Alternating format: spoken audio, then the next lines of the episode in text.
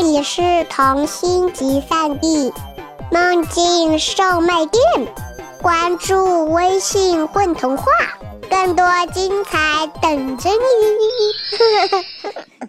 大家好，我是今天的主播小原子，今天要为大家带来一个温暖的小故事：河马先生有件蓝毛衣。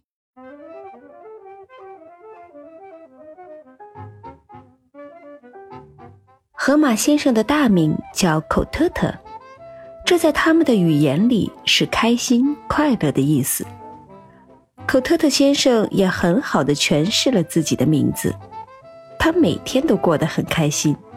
虽然他住在一个破旧的公寓里，虽然他所有的衣服只是一件蓝毛衣。口特特是在一个清晨无意间发现蓝毛衣的变化的。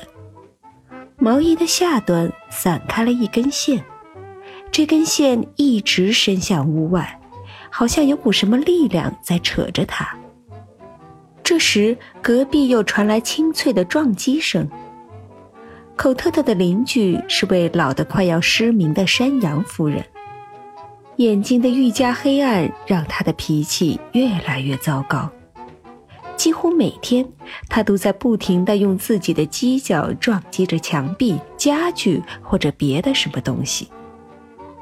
我已经老的什么都不能做了吗？我一定还能做点什么，做点什么。他一边撞击一边念叨着。口特特小心翼翼地顺着蓝色的线朝外走。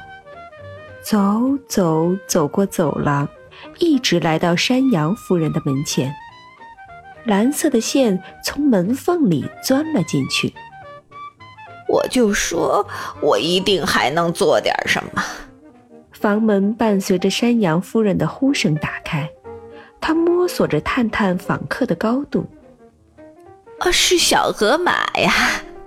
我就说我一定还能做点什么。上天没有抛弃我，我好像没那么老了，小河马，你相信吗？我能编织出任何东西，任何。现在我准备编个帽子，你知道？还没等口特的开口，老山羊忽然兴奋地举起手里的东西，那是一副织针，上面缠绕着蓝色的线。口特特看着山羊夫人激动的样子，轻轻叹口气。他决定在第一场冬雪来临之前，赶紧为自己买件新毛衣。哎，先生，呃，您愿意买下这件毛衣吗？就在口特特准备推开服装店大门的时候，一个怯怯的声音忽然在旁边响起：“斑点狗先生的钱丢了，可孩子们还在等他带礼物回去。如果，呃，您不介意，呃，呃，我可以把这件毛衣便宜卖给您。”河马口特特蹲下身子。看得出来，这件红毛衣是斑点狗先生自己的。您的毛衣对我来说太小了，而且您也很需要它。我可以借钱给您，等您有钱了再还吧。寇特特温和地说。没等斑点狗先生表达完谢意，寇特特就不得不转身往回走了。他原本宽大的毛衣现在只能盖到肚脐眼上，他得赶紧回去，带着剩余的半包钱币。我好像恢复了青春。经过山羊夫人门前的时候，寇特特听到他开心的声音。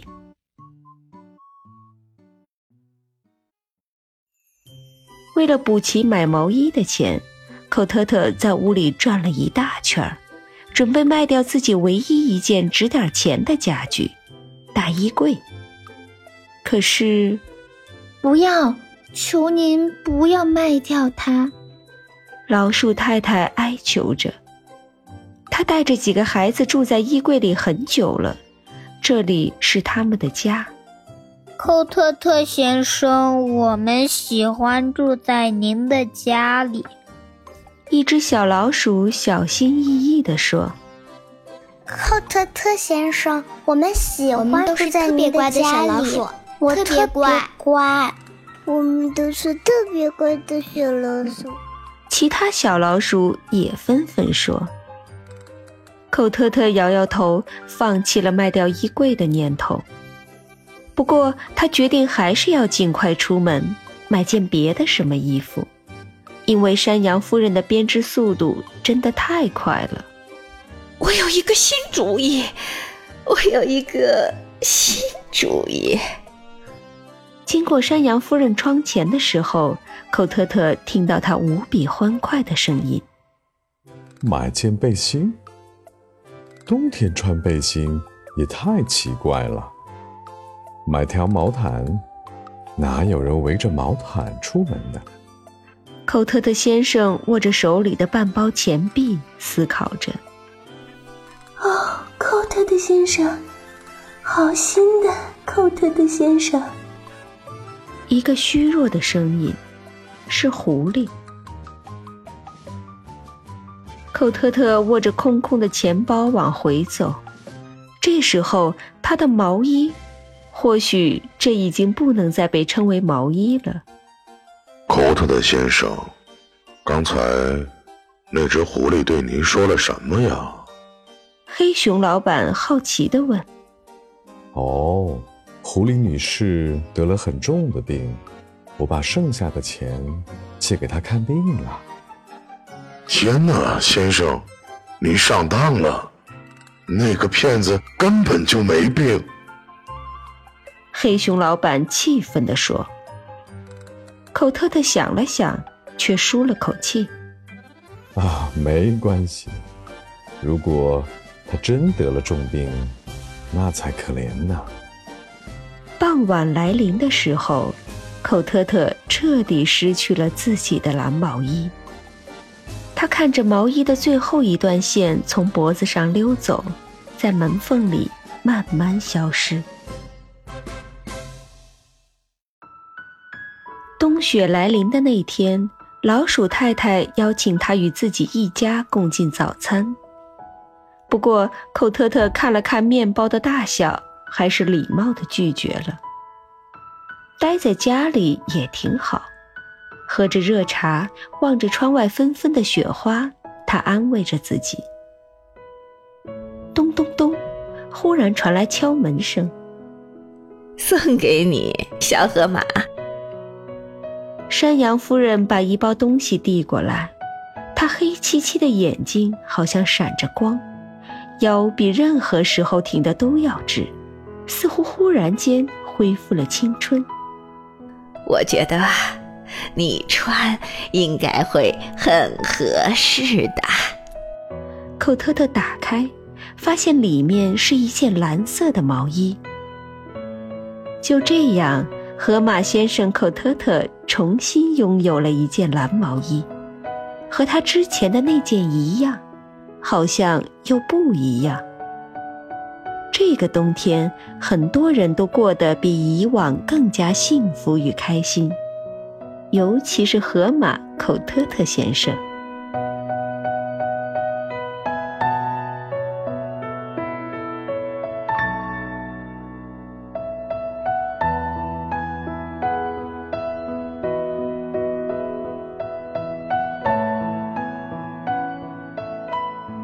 大家好，我是故事里的河马先生，我是邵峰。大家好，我是不计周，我是故事里的山羊夫人。我是吴宇森，是故事里的斑点狗。大家好，我是小莹，我是老鼠太太的扮演者。大家好，我叫虫虫，我是今天故事里的小老鼠甲，希望大家喜欢我。